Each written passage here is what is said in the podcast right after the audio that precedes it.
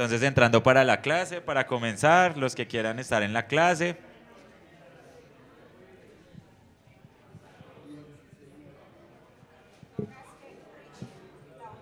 ¿Cierto? La voz de autoridad.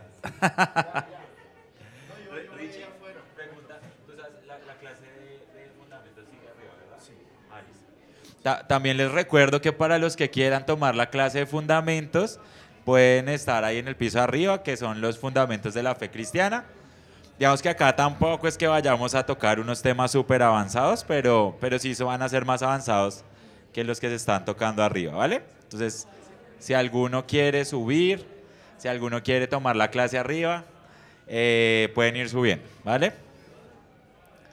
Bueno. Listo, entonces yo creo que vamos a comenzar y más bien si acabamos tempranito, pues ahí tenemos un, break chiquito. Bueno, listo, entonces vamos, vamos a orar. Bueno, mi buen Señor, te damos muchas gracias, Señor, por este día, Señor, por tu amor, por tu cariño, Señor, que tú siempre nos acompañas, de verdad, hasta estos días lluviosos, Señor. Sabemos que, que son hermosos, Señor, lo utilizas tú para tus planticas, tus árboles, Señor, para darnos sombra, Padre. De verdad que te damos muchas gracias por todo. Perdona, Señor, nuestros pecados diarios, como cada día, Señor, y ayúdanos cada día a vivir para tu gloria. Eh, te pedimos, Señor, que esta clase sea edificante para todos nosotros. En el nombre del Señor Jesús oramos. Amén y amén. Bueno, entonces buenos días, mis hermanos, ¿cómo están? Eh, listo, entonces vamos a hacer un recorderis de lo que hemos venido viendo hasta, hasta el momento, ¿verdad? Entonces, estas series que hemos venido viendo son las, no sé si, si sepan, pero son unas series que escribió el pastor ya difunto Arcis Sproul eh, acerca de, de, los pactos, ¿verdad? O cómo el Señor se relaciona con nosotros. Entonces han estado bien interesantes y este tema en particular sí puede irse tan profundo como uno quiera porque en realidad sí es bien específico, ¿vale? Bueno, entonces comenzamos de nuevo, a ser el recorderis, vimos el, pacto de redención, ¿verdad? Que fue el que pasó antes de que comenzara todo el, el drama de, de la redención donde el Señor ya en su mente quería escoger un pueblo para sí mismo. Después vimos que ya el Señor hizo la creación y todo lo demás, y entonces todo el mundo quedó ligado al pacto de obras, ¿verdad? Entonces el Señor hizo un pacto donde la gente si vivía por ese pacto iba a ser salva, básicamente. Entonces el Señor les había puesto eh, ciertas eh, como mandamientos en el caso de Adán y Eva en el jardín, para que si ellos obedecían, pues eh, llegaran como un estado más alto, ¿verdad? De bendición. Después vimos que efectivamente el hombre cayó, entró el pecado al mundo, por el pecado la muerte, todos por causa de, Adán eh, morimos. Y después de eso vimos que ahí el Señor predica el primer evangelio, les invita a, Adán, en ese caso, a la salvación, ¿verdad? Diciéndole como, bueno, ya la embarro acá, pero el Señor iba a proveer una simiente en el Señor Jesús que iba a pagar por aquel pecado que había, afectado, había afectuado a Adán. Después de eso vimos el diluvio de maldad, que si se acuerdan, si se recuerdan, era el tema de que los hijos de Dios empezaron a mezclar con las hijas de los hombres. Entonces básicamente eran cristianos que se estaban metiendo con paganitos, ¿verdad? Y al Señor no le gustó y literalmente trajo el diluvio porque dijo como no, esto fue terrible y lo trajo. Después de eso vimos eh, a Camilo que estuvo hablándonos acerca de la redención de Noé entonces, básicamente, cómo el Señor había escogido a esa familia, los había salvado del juicio que el Señor iba a traer sobre toda la humanidad por su, por su pura gracia. Nos habló un poquito acerca de la pena capital, ¿verdad? Si se acuerdan. Y bueno, eso fue básicamente esa clase. Y después tuvimos la redención prometida a Abraham, que fue el pacto que se le había prometido a Abraham, que en él iban a ser benditas todas las naciones de la tierra. Y ya eso nos trae al siguiente tema que se llama el contrato ancestral. Ese nombre no se lo di yo, suena así como de pacto histórico, pero ese nombre se le dio Sproul, se llama así el, el, el, contrato ancestral. Entonces vamos a estar hablando un poquito acerca de esto y de qué se trata y, y, bueno, cómo llegamos a este tema. De casualidad, de hecho, una de las, de las personas como pioneras de este tema de, de, de, los pactos es una persona que una vez yo traduje un libro de él, se llama Meredith Klein. Y este señor es como un experto pues en todo lo que son como pactos de del bíblicos, pero también pactos del cercano oriente.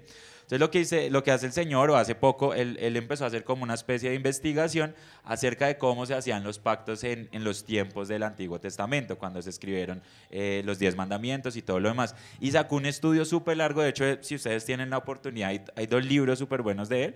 Uno se llama El Tratado del Gran Rey y el otro se llama El Prólogo del Reino donde él lo que hace es que toma todos estos pactos que se habían hecho en, en, los tiempos antiguos y empieza a hacer como paralelismos entre lo que hacían en ese pacto y lo que se hizo en el pacto de Moisés, ¿verdad? Entonces, para darles un, resumen, básicamente eh, se le daba un preámbulo o un prólogo histórico al pacto, entonces primero entraba el rey, eh, el rey en ese entonces, de hecho habían varios, esos libros que les, les, les dije, es lleno, lleno de pactos. Entonces, no, que el pacto del rey de Asiria, el pacto del rey de Persia, el pacto de yo no sé qué.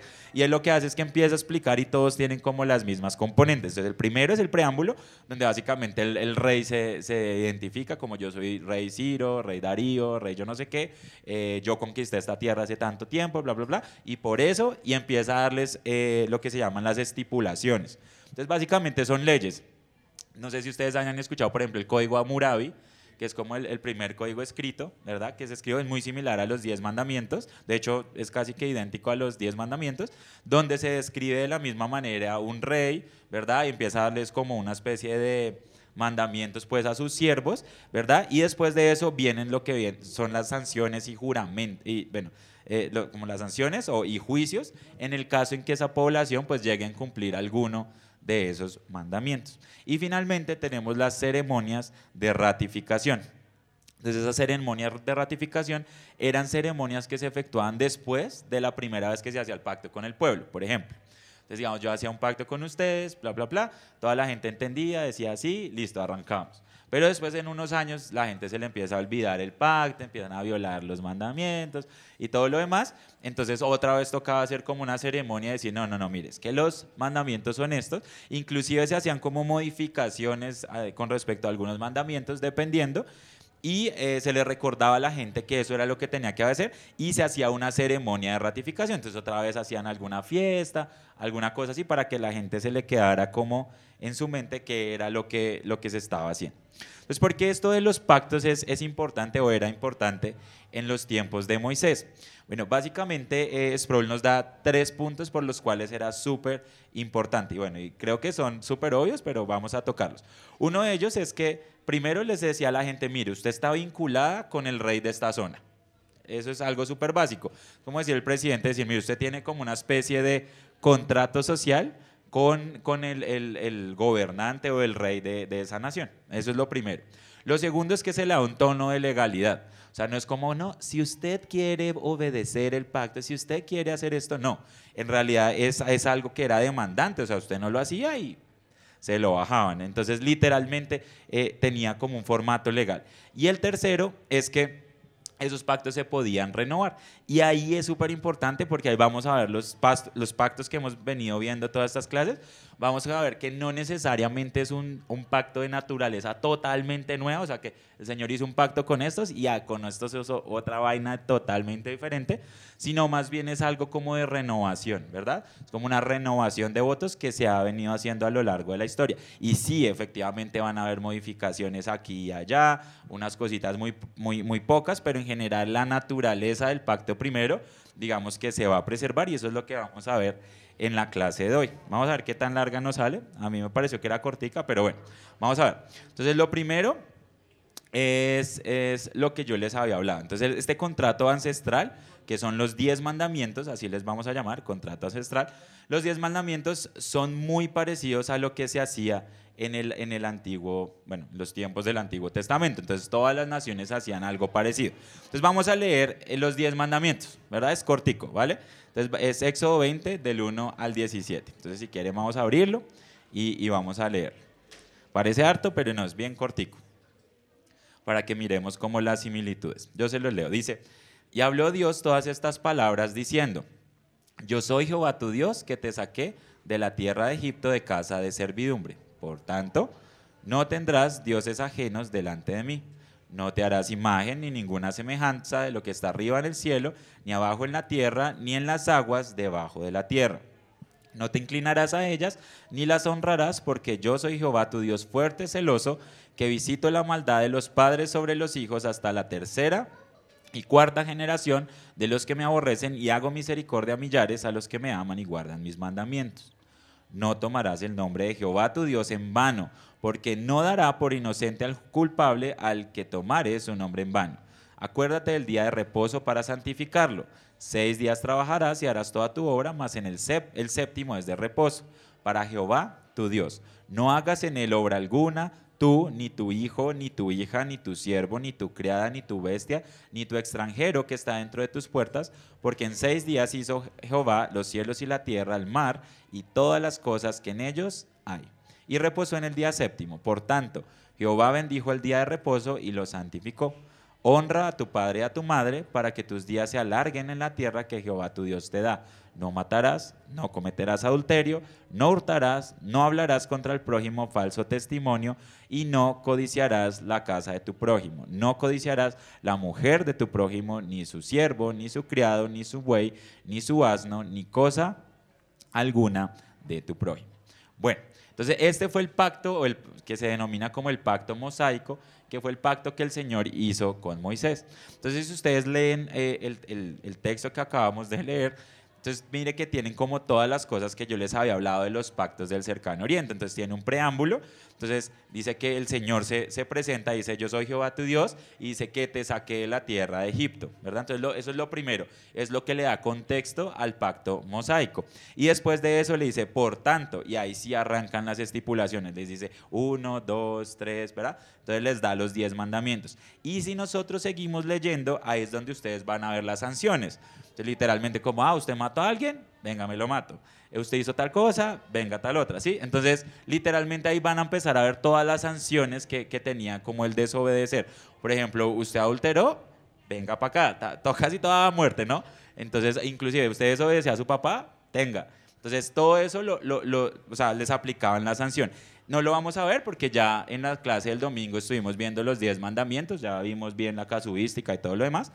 Y finalmente, vemos que tuvieron una ceremonia por eh, estos diez mandamientos que se le había dado al pueblo y que ustedes recuerdan que ellos dijeron que sí y que aceptaban y que, y que si desobedecían la sangre iba a caer sobre sus hijos y sobre ellos. Bueno, eso fue terrible, pero hicieron una ceremonia eh, precisamente por este pacto que hicieron con ellos. Ahora, algo importante ahí en, eso, en, en este tema del pacto es que normalmente los pactos se dan con dos tipos de leyes. Una de ellas se llama la ley apodíctica. Entonces, ¿qué es una ley apodíctica? Básicamente son los comandos, eh, los comandos, los mandamientos claros que el Señor da a la gente, como por ejemplo, no matar, no fornicar, no, bueno, no, no dar falso testimonio. Digamos que son mandamientos, se puede decir, universales, que cubren un, montón de cosas, ¿verdad? Eh, vamos, es lo que cubre la ley casuística, que es básicamente como la explicación de esos mandamientos corticos. Por ejemplo, uno dice, no matarás. Entonces, claro, alguien puede decir, ay, entonces, o sea, una persona no se puede matar en ninguno de los casos porque ahí dice no matarás. No, entonces la casuística dice no. Ahí el texto lo que dice es no matarás en ciertos escenarios. Pero, por ejemplo, si un ladrón se entra a su casa, lo puede matar. O, por ejemplo, si alguien mata a alguien, toca matarlo. O cosas de ese estilo. Entonces, esa es la casuística, es como la explicación de esos escenarios. O por ejemplo, usted puede mentir, eh, digo, perdón, no puede mentir, pero digamos, ¿qué pasa si usted está jugando algo de rol, no? Está jugando un juego de rol o es un actor, ¿verdad? O sea, ahí en ese punto puede mentir, o sea, puede hacerlo con limpia conciencia. Entonces, esas aplicaciones son lo que se le denomina casuística. Y todo eso, digamos, que venía contenida en la ley del Señor. Entonces, para que veamos que esos, esos pactos que el Señor estaba, o la manera en que Dios estaba relacionando con sus siervos, con su pueblo, era una manera común en que los reyes de esa época se relacionaban también con su pueblo. Ahora, ahí empieza a entrar como los como las preguntas importantes y ustedes van a ver que en el cristianismo eso hay debate por esto, pero terrible, aún dentro de círculos reformados que uno dijera, o sea, lo reformado es como la crema pues de, de, la, de la teología, ustedes van a ver que es pura, pura, pura, pura, pura, pero ustedes van a ver que aún entre círculos reformados, por ejemplo, entre bautistas y, y, presbiterianos, hay debate con este tema en particular. De hecho, creo que es lo único que nos divide en, en cuanto a teología en general, pero es súper, súper importante. Entonces, ¿Por qué? ¿Qué pasa? Hay gente que dice, no, es que el Señor ha hecho varios pactos con, con, sus pueblos. Entonces hizo que el pacto con Adán, que después de eso hizo el pacto con Abraham, pues después lo cambió, hizo el pacto mosaico, luego lo cambió, luego hizo otro pacto con Esdras, luego hizo otro y eso. Bueno, eh, a medida que fue cambiando, como pasando el tiempo, el Señor iba haciendo varios pactos, pero como que no tenía nada que ver con el anterior. ¿Y eso por qué lo hacen? Porque ellos dicen, ah, porque el nuevo pacto es también otra cosa totalmente diferente. Entonces el Señor eh, lidia con nosotros de una manera en particular que no lidiaba en el Antiguo Testamento. Entonces ahí entran conceptos importantes como, eh, eh, como en, qué puntos hay continuación en cuanto a los pactos y en qué, en qué puntos no hay continuación. Entonces en qué puntos cambia y en qué puntos permanece igual. Entonces hay que tener súper, súper claro esto porque efectivamente sí hay cosas que permanecen y también hay cosas que cambian. Pero lo que vamos a ver hoy es que ese pacto principal que Dios hizo con Abraham sigue a lo largo del tiempo y si bien es cierto, van cambiando como algunas cositas, en general es el mismo. Entonces, no me crean, vamos a leerlo. Entonces, eh, vamos a, Génesis 12 del 1 al 3. ¿Se acuerdan que, qué hay en Génesis 12?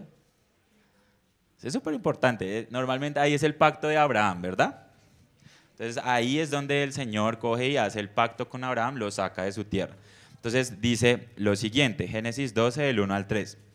Dice, pero Jehová había dicho a Abraham, vete de tu tierra y de tu parentela y de la casa de tu padre a la tierra que te mostraré. Y haré de ti una nación grande y te bendeciré y engrandeceré tu nombre y serás bendición Bendeciré a los que te bendijeren y a los que te maldijeren, maldeciré. Y serán benditas en ti todas las familias de la tierra.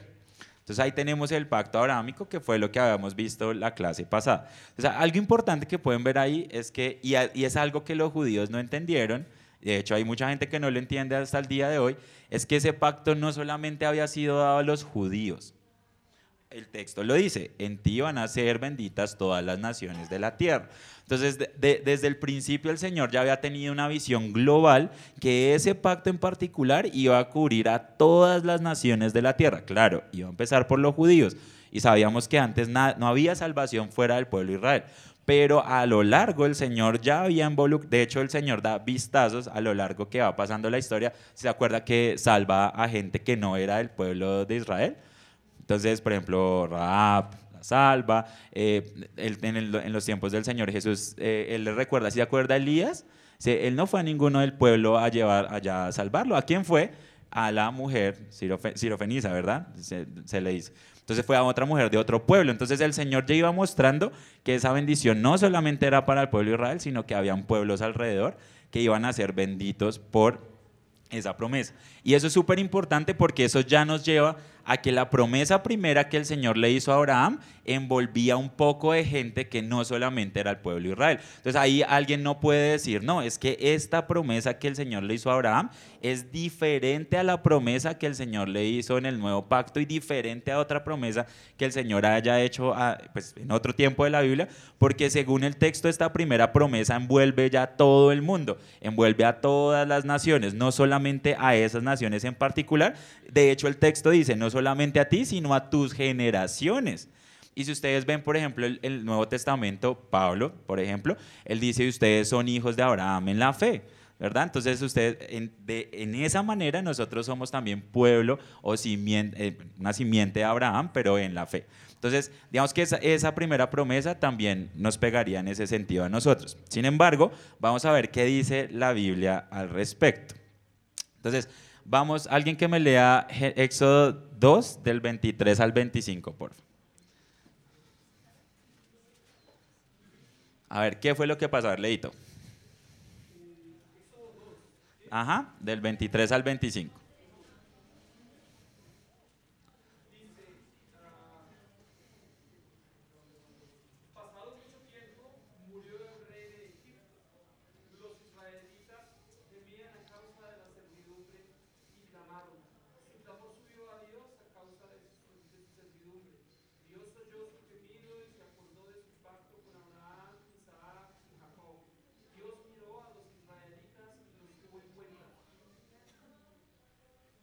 Ok, listo. Entonces, ¿qué, pasó ahí? Dice que cuando el Señor, eh, bueno, ¿qué fue lo que pasó? ¿Qué estaba pasando ahí?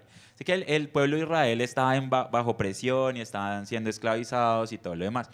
Pero ¿qué fue lo que hizo que el Señor escuchara el, el, el amor de esta gente que estaba siendo esclavizada? El texto dice, y se acordó de su pacto con quién? Con Abraham, con Isaac y con Jacob.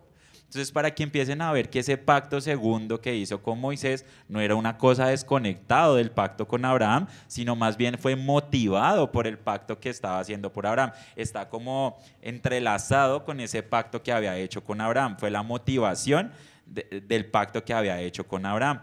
Les leo otro, dice Éxodo 6 del 2 al 8, dice, habló todavía Dios a Moisés y le dijo, yo soy Jehová.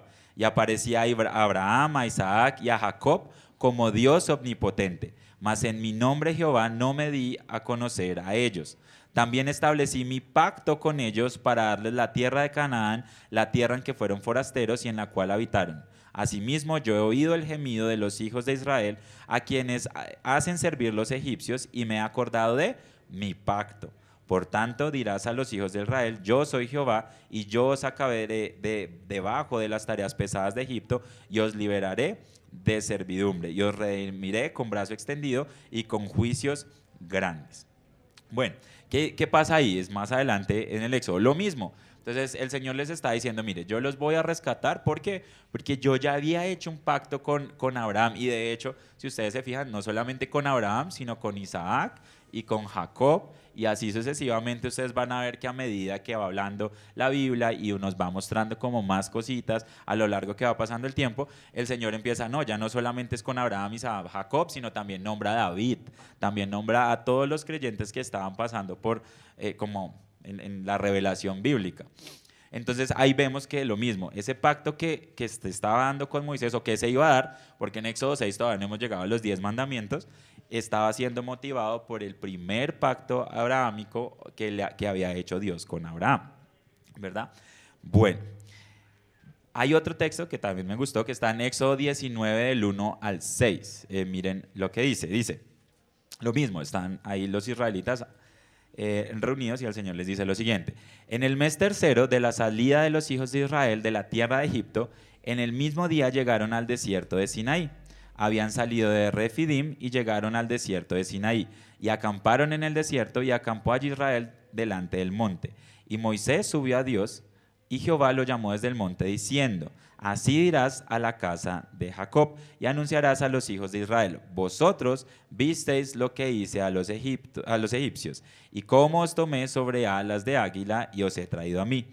Ahora pues, si dieres oído a mi voz y guardaréis mi pacto, subraya ahí, guardaréis mi pacto, vosotros seréis mi especial tesoro sobre todos los pueblos, porque mía es la, toda la tierra y vosotros me serás un reino de sacerdotes y gente santa. Estas son las palabras que dirás a los hijos de Israel. Entonces, ¿cuándo pasó esto? ¿Era antes o después de haber recibido los diez mandamientos? Antes de haber recibido los diez mandamientos. De hecho, si ustedes leen hay un capitulito después, ahí es donde tenemos la, recepción de los diez mandamientos. Entonces, ¿qué les está diciendo acá? El Señor desde antes de darles eh, los diez mandamientos, ya les está diciendo que tienen que guardar su pacto. Y ahí es donde uno podría decir, pero, pero ¿cuál pacto está hablando? Si no, ¿Acaso no es el pacto mosaico del, siguiente capítulo? Bueno, el texto nos dice que no.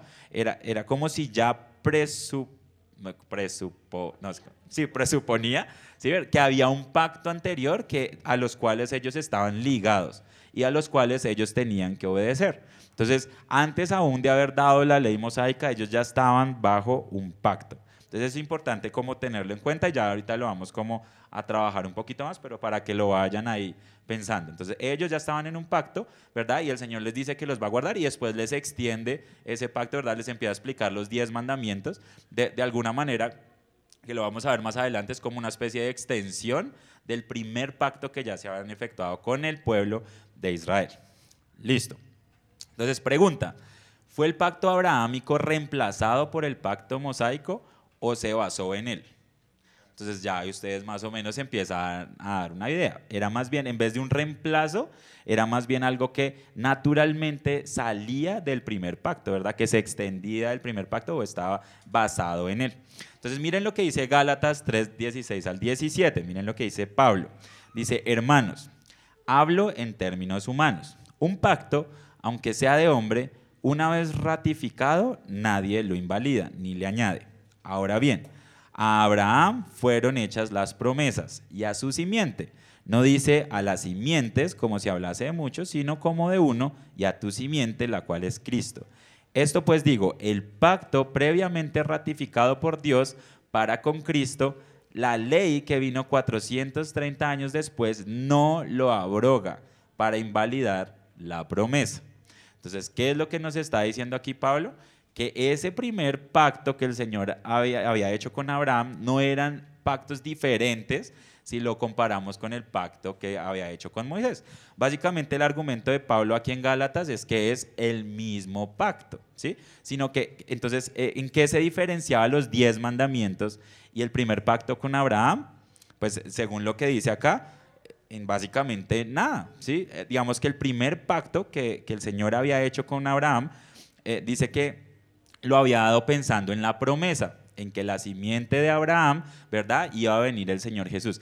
Y por eso se complementa con qué? Con los diez mandamientos. Y ya vamos a ver más adelante.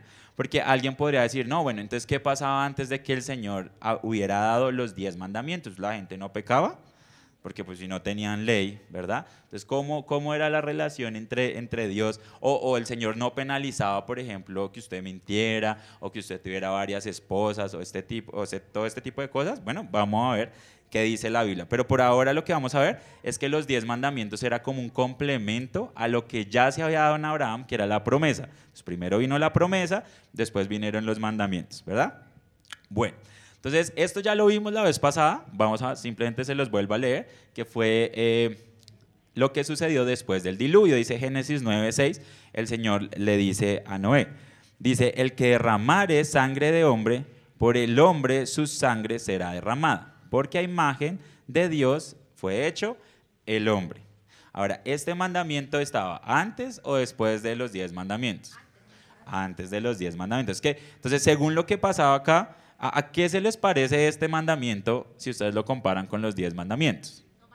Al de no matarás.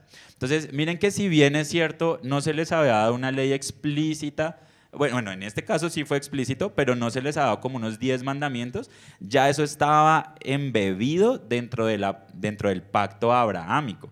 Y no solamente es el mismo. ¿sí? Adicional está la ley moral, correcto, sí, es que está escrita en nuestros corazones, que es así también está explícitamente en nuestros corazones, pero no es como no venía como en revelación especial, que es lo que estamos viendo hasta, hasta el momento. Es que uno podría hacer el argumento y uno decir, o sea, toda la ley, los diez mandamientos, incluyendo el de guardar el día del Señor, está escrito en nuestros corazones, ¿verdad? Sin embargo, el Señor no se quedó ahí, sino que también nos dio la revelación especial de los diez mandamientos. Entonces, en ese sentido, en cuanto a la revelación especial, es que nos estamos pues, refiriendo aquí en, este texto. Entonces, ahí vimos que ese mandamiento de no matarás ya estaba eh, antes de haberse revelado los diez mandamientos. Ahora, miren otro, otro ejemplo.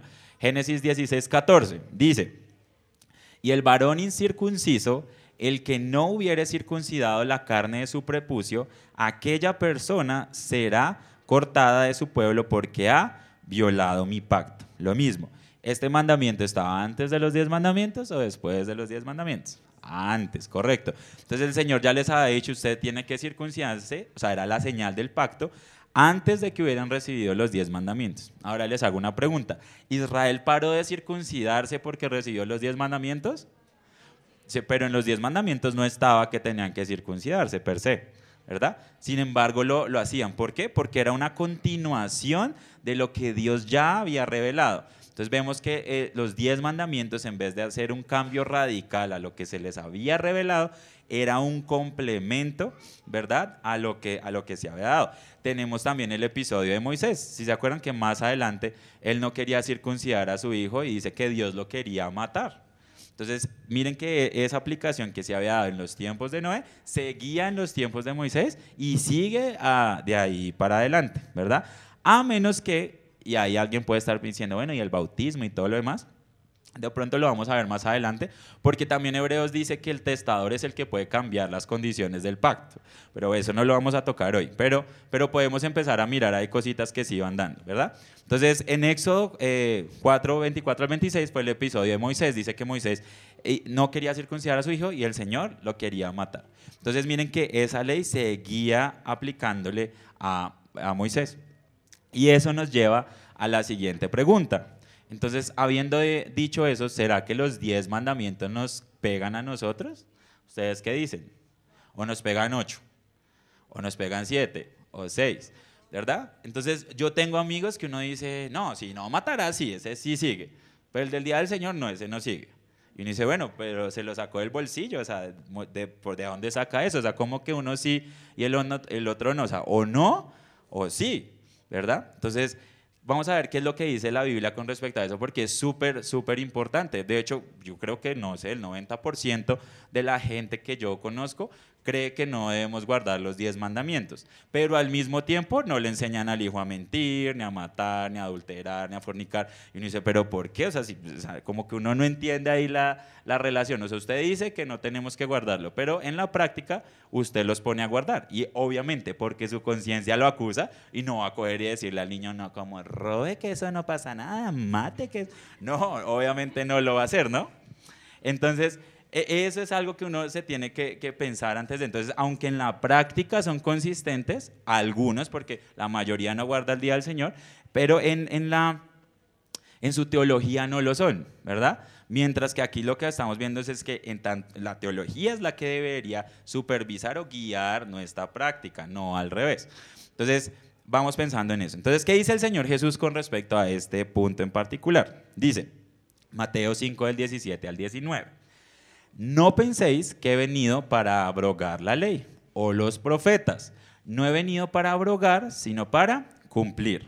Porque de cierto os digo que hasta que pasen el cielo y la tierra, ni una jota ni una tilde pasará de la ley hasta que todo se haya cumplido. De manera que cualquiera que quebrante uno de estos mandamientos muy pequeños, y así enseña a los hombres, muy pequeños será llamado en el reino de los cielos mas cualquiera que los haga y los enseñe, este será llamado muy grande en el reino de los cielos. Este texto está súper claro, o sea, el Señor lo que está diciendo es, mire, yo no vine a cambiar la ley. Y vamos a ver a qué se refiere ley la Biblia, porque hay varias, hay varias eh, maneras a, las que, o bueno, la, ley, como tal, la palabra, significa varias cosas dependiendo del contexto. Pero aquí en este punto, por lo que estamos viendo, se está refiriendo a la ley dada a Moisés, a los diez mandamientos. ¿Por qué? Porque el Señor les está diciendo, yo no vine aquí a, que, a dejar que esto pasara.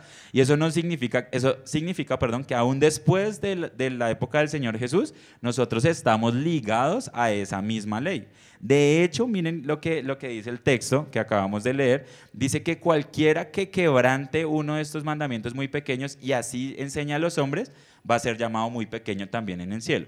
Entonces, ahí es como si el Señor ya supiera que había gente que no iba a tomar alguno de esos diez mandamientos, que lo iba a quebrantar, por ejemplo, el día del Señor, que, que, sabemos que muchos de nosotros lo hemos quebrantado en el pasado y lo quebrantamos al día de hoy.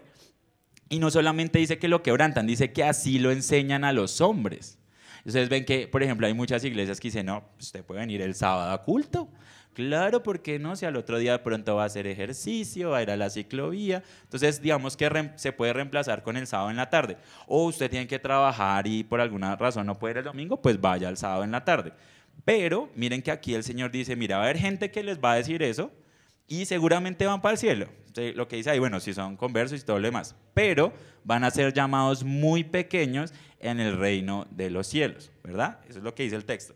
Mientras que va a haber gente que va a decir, no, estos mandamientos todavía nos pegan a nosotros y no solamente lo van a predicar, sino que lo van a cumplir y estos son los que van a ser llamados grandes en el reino de los cielos. Entonces miren que estos diez mandamientos es súper importante porque eh, todavía nos ligan a nosotros, ¿verdad? Y no solamente a nosotros, sino que nosotros vemos a los piadosos del Antiguo Testamento, a todos los cristianos del Antiguo Testamento, y todos ellos abrazaban este concepto. Ellos abrazaban que para, la ley para ellos era muy importante y para los reformados presbiterianos también lo debería ser. O sea, los diez mandamientos es una vaina que, tenemos súper de buena estima porque es algo muy, muy bueno y ya lo vamos a ver. De hecho, Pablo lo dice.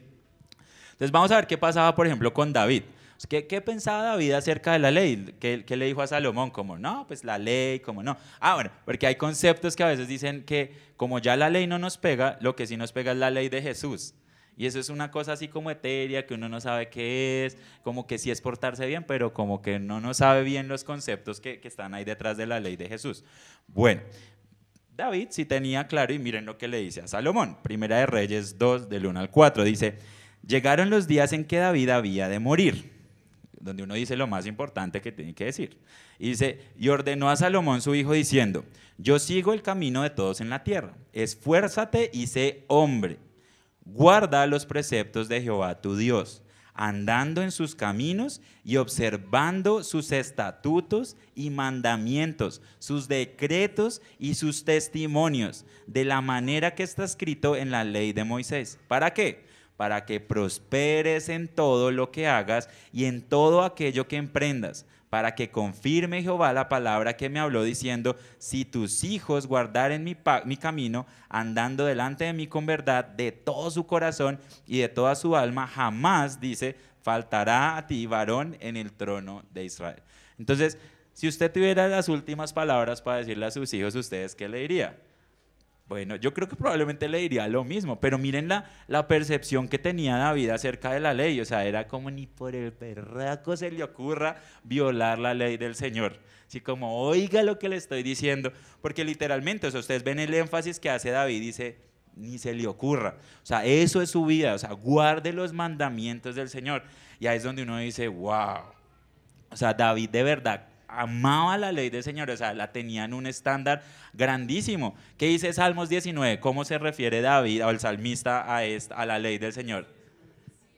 Bueno, o el 119 también. Eh, dice que es como oro, dice que es dulce como la miel, o sea, él amaba la ley del Señor. Y dice Salmo 119, 97, cuánto amo yo tu ley, todos los días ella es mi meditación. Entonces miren la perspectiva que tenía David y yo les pregunto y también hago la misma pregunta. O sea, ¿cuál es la, la percepción que tenemos nosotros de la ley de Dios? Si la tenemos en ese lugar donde, donde está o cuando mentimos, ay, es una mentira piadosa, ay, esas sí son bobadas, ¿cierto? O codician una mujer y dice, ay, pues somos hombres, no, no, ¿cómo no va a dejar de mirar, no? Eh, bueno, sí, ya, ese es un pecado bobo, pero lo que nos dice acá es que no es un pecado bobo. O sea, bobo es pecar de verdad y creer que es una bobada. O sea, eh, en realidad el Señor se toma muy en serio sus, sus, mandamientos. Tanto el de no matar, como el de honrar a los padres, como el de tenerlo y amarlo a Él, bueno, sobre todas las cosas, Él lo toma muy, muy en serio y de la misma manera lo debemos tomar nosotros. Entonces, ¿qué nos lleva a pensar esto? Entonces, ¿la ley del Señor nos liga a nosotros o no nos pega a nosotros? La respuesta creo que ya es bastante obvia, sí nos pega a nosotros. Y vamos a decir, ¿qué dice Juan con respecto a esto? Este está súper claro y, y, se lo recomiendo cuando estén hablando con alguien que no crea que la ley todavía nos pega a nosotros. Dice Juan 3, del 4 al 10. Bueno, en realidad es solo el 4. Dice, todo el que comete pecado quebranta la ley. De hecho, el pecado es transgresión de la ley. Fácil. ¿Qué nos está diciendo ahí? Que una, una persona que peca transgrede la ley. Eso es el pecado, la transgresión de la ley. Entonces, si la ley no nos pegara a nosotros, ¿qué pasaría? No habría pecado, ¿cierto? ¿Cierto? ¿Qué, ¿Qué, dice ahí otra vez? El pecado es transgresión de la ley. Esa es la definición de pecado. Entonces, ah, mira, es primera de Juan 3.4. Primera de Juan 3.4. Perdón. Entonces, ¿qué es lo que nos dice ahí? Dice que el pecado precisamente es, transgredir la ley, es violar la ley. Entonces, si la ley no nos aplicara a nosotros, los diez mandamientos, ahorita como creyentes, de hecho Juan, esta carta que, que, les acabo de leer, este pedacito, ya está a lo último del Nuevo Testamento, entonces se cree que está bien a lo último de la revelación, pónganle en el año 90, 80, después, de, después del Señor Jesús. Pero Juan tiene el mismo entendimiento, dice, la razón por la cual hay pecado ¿verdad? Es porque transgreden la ley. Y eso ya presupone que la ley está activa con nosotros. Punto. Si no fuera así, o sea, ¿qué hace regañando a usted su hijo? ¿Por qué le dijo a la vecina tal cosa? Pues porque lo mismo, está pecando. No tiene usted por qué reprocharlo si la ley no le aplica a su hijo. Déjelo. Pues si la ley no le aplica, ¿verdad? Pero lo que nosotros vemos en este texto es que sí le aplica. Ahora, ahí hay que no ser convenientes, porque ahí la gente dice, bueno, sí aplican casi todos, pero el día del Señor no aplica. O sea, por alguna razón, ese, ese es el mandamiento más atacado del mundo, no sé por qué, pero es el que más se ataca. Sin embargo, el texto no dice eso. El texto dice, cualquier manda, o sea, cualquier violación de la ley es pecado, la que sea. Miren lo que dice, por ejemplo, Santiago 2 del 8 al 10. Normalmente estos dos versos entre Juan y Santiago son los que uno puede utilizar para defender esta doctrina porque son muy fáciles de, de, utilizar. Dice Santiago, si en verdad ustedes cumplen la ley real conforme a la escritura, y dice a qué ley real se refiere, amarás a tu prójimo como a ti mismo, ¿qué hacen? Bien hacen. Pero si muestran favoritismo, cometen pecado y son hallados culpables por la ley como transgresores. Más adelante en el verso 10 dice, porque cualquiera que guarda toda la ley, pero falla en un punto, se ha hecho culpable de todos. Porque el que dijo no cometas adulterio, también dijo no mates. Ahora bien, si tú no cometes adulterio, pero matas, te has convertido en transgresión de la ley, transgresor de la ley, perdón. Así hablen ustedes y así procedan como los que han de ser juzgados por la ley de la libertad, porque el juicio será sin misericordia para el que no haya mostrado misericordia. La misericordia triunfa sobre el juicio. Esta, este texto de Santiago está súper chévere porque miren, él coge y cita al Señor Jesús cuando él dice que eh, en, en, el mandamiento real, dice que amarás, ¿dónde está? Dice, amarás a tu prójimo como a ti mismo. Fue mandamiento que, que utilizó el Señor Jesús para sumarizar eh, los diez mandamientos. Entonces, ¿qué es lo que le está diciendo aquí Santiago a la gente? Le está diciendo, usted guarde esto y hace bien. Es decir, que tenemos la obligación de guardar lo que dice, eh, eh, lo, que, lo que sumariza estos mandamientos, es decir, los diez mandamientos. Ah, no, yo no creo, ahí está hablando a todos menos el día del Señor. Bueno, Santiago más adelante dice, ¿a qué se está refiriendo acá Santiago cuando habla de esto? No cometas adulterio, no mates. Cita dos de los mandamientos que están en los diez mandamientos. Ahora, no citó los diez, claro que no, pero se entiende que con solo citar dos está citando todo. De hecho, él hace la referencia, dice, porque el que rompe uno rompe todos y da dos ejemplos. Básicamente es lo que hace. Pero se está refiriendo a esta misma ley. Entonces, claro que sí, mis hermanos. A nosotros nos, nos pega la ley y no solamente eso, sino que Santiago dice que nosotros vamos a ser juzgados por esa ley. Entonces, en un sentido, todos nosotros estamos juzgados bajo ese pacto de obras, ¿verdad? En un sentido. En otro sentido, si ya confiamos en el Señor Jesús, también vamos a, de alguna manera, se van a tener en cuenta las obras, según lo que vemos en la, en la Biblia. Pero bueno, volviendo al tema de los pactos, este de acá, el pacto que ha hecho con Abraham, el pacto que después especificó con Moisés, que eran los diez mandamientos, claro que sí nos pegan a nosotros. Ahora, miren lo que dice Pablo. Pablo, bueno, ustedes leen Romanos, él, él toma este tema porque no sé si es que en los tiempos de él también era muy atacado, pero él lo retoma otra vez. Dice Romanos 7:7, dice, ¿qué pues diremos? ¿La ley es pecado? En ninguna manera, pero yo no conocí el pecado sino por la ley, porque tampoco conociera la codicia si la ley me dijera, no codiciarás en el 12 más adelante dice, de manera que la ley a la verdad es santa y el mandamiento santo, justo y bueno. Entonces, si estas cosas son buenas, ¿cómo no las tenemos que guardar? Obviamente las tenemos que guardar y no solamente las tenemos que guardar nosotros, sino también que nuestros hijos. ¿Se acuerdan que la gran comisión que dice la gran comisión? Exacto. ¿Y haciendo qué? Bautizándolos y enseñándoles que guarden todas las cosas que os he mandado. Entonces miren que el Señor dice, aplíquele la señal y adicional a eso, ¿qué?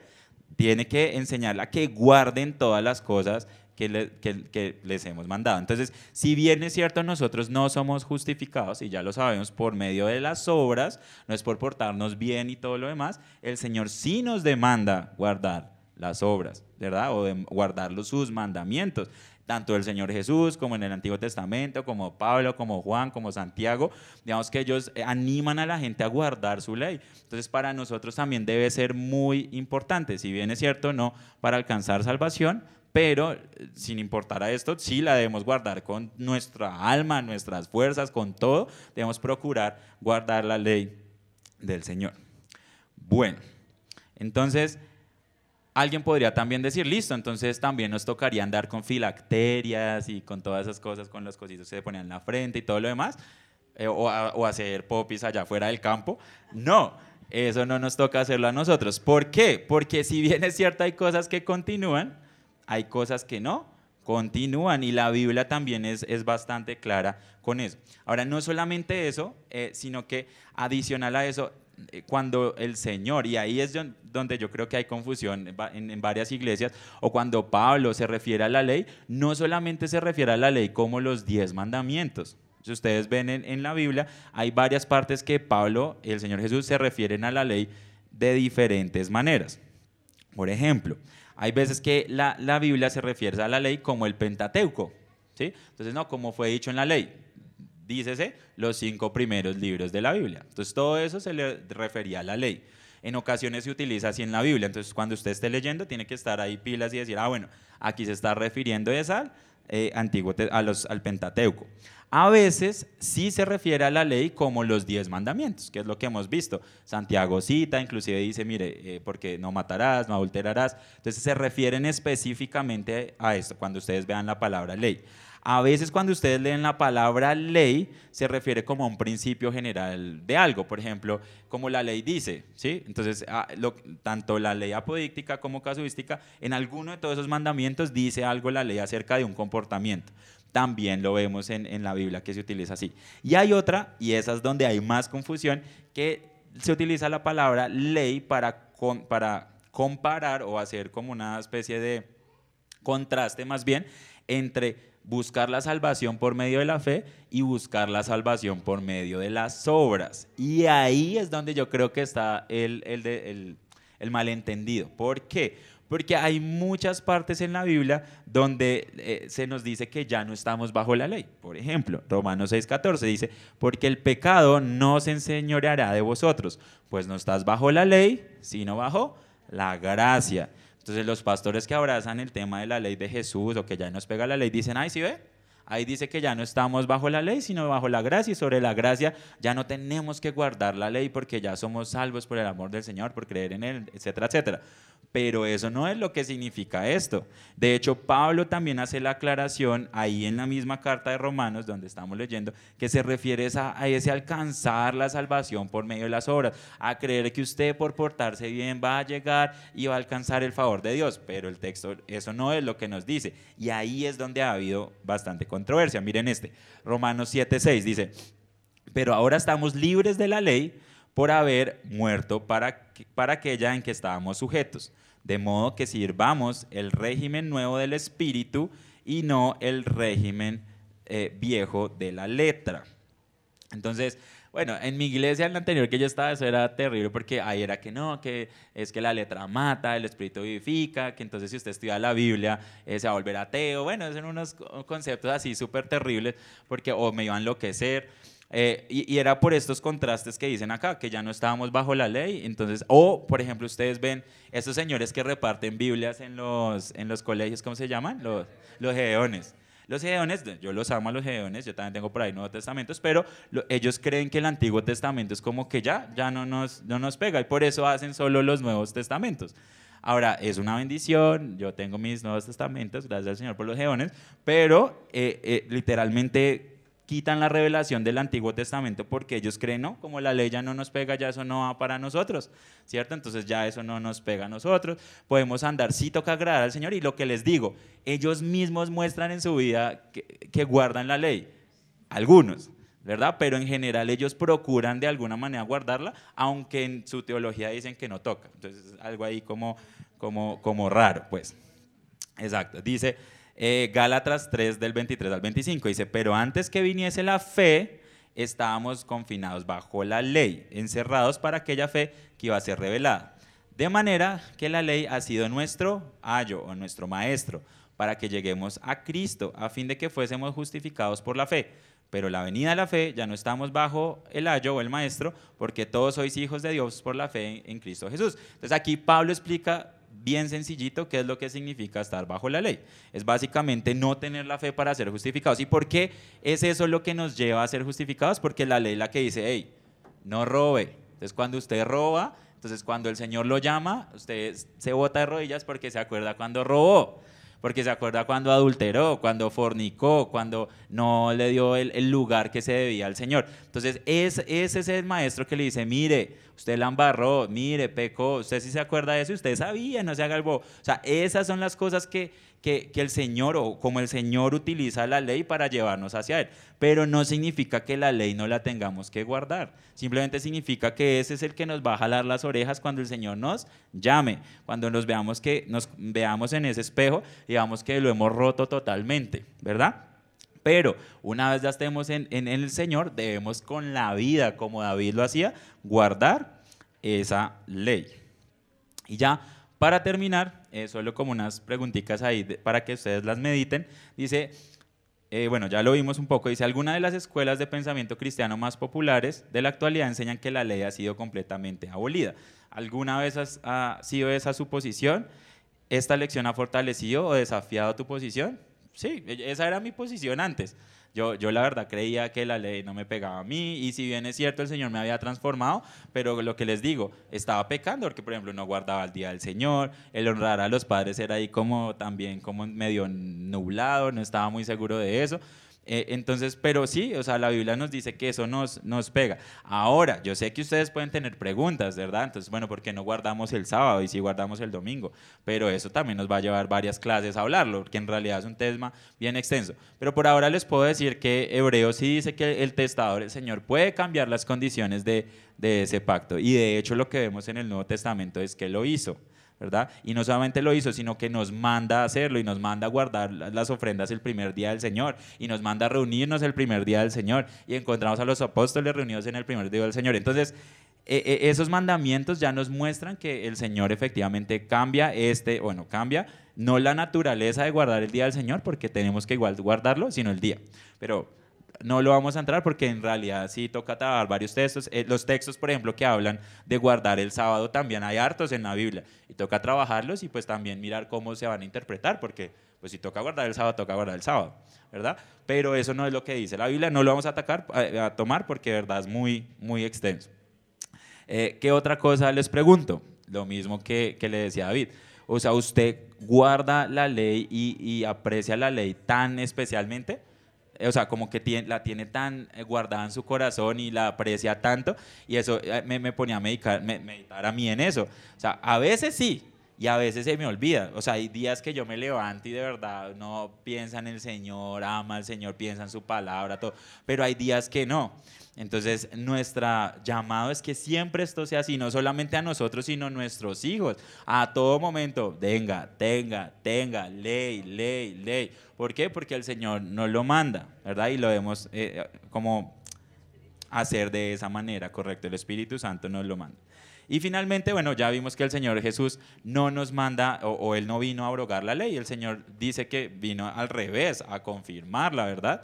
Entonces, no se lleven esa idea de que la ley es algo como livianito, que la podemos pasar por ahí, por encima, no, porque en realidad es bien importante. Bueno, entonces vamos a orar para que ya comencemos con el servicio principal. Bueno, mi buen Señor, te damos muchas gracias eh, por tu palabra, Señor, por, por, este siervo, Señor Arcis Pro, que de verdad es muy bueno, Señor, nos, nos enseña tantas cosas buenas acerca de ti. Te pedimos, Señor, que podamos tener tu ley guardada en nuestro corazón, Señor, que la atesoremos, Señor, como lo más preciado, como oro, como miel, Señor, y que la pasemos hacia nuestros hijos, Señor. Te damos muchas gracias, Señor, porque nos has abierto los ojos con respecto a esto que es tan importante, Señor, para nuestras vidas. Dices tú en tu palabra que esto es lo que nos va a llevar a prosperar si guardamos tus mandamientos. Te pedimos, Señor, que lo hagamos, Señor, con ferocidad, Señor, con, con todas nuestras ganas. Eh, y te damos muchas gracias, Señor, por este día. Te amamos, mi Señor. Amén. Y amén.